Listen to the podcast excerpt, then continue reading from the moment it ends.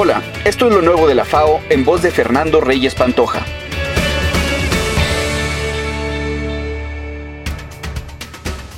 En México, tres de cuatro productores agrícolas que recibieron apoyos del gobierno federal en 2017 para contratar un técnico extensionista adoptaron innovaciones tecnológicas para mejorar aspectos productivos, reveló un documento realizado por la FAO.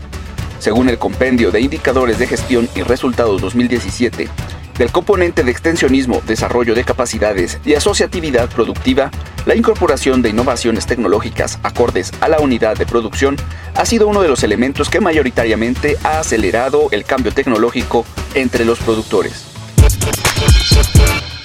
Representantes de los poderes legislativos de México, El Salvador, Guatemala y Honduras acordaron durante el diálogo parlamentario sobre migración, desarrollo rural y seguridad alimentaria realizado en el Senado de México, promover el desarrollo rural como parte de una estrategia multidimensional para generar oportunidades económicas e impulsar la creación de empleos decentes que generen ingresos para las familias y les permitan vivir dignamente en sus lugares de origen. Escuchemos a Dolores Padierna, coordinadora del Frente Parlamentario contra el Hambre en la Cámara de Diputados de México.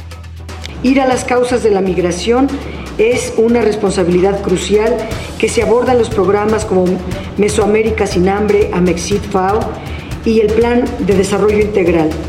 Las estrategias que se echen a caminar para hacer de migrar una opción, para que deje de ser una necesidad, deben contar con la participación local y deben encaminarse a garantizar los derechos como el de la alimentación y el acceso al agua.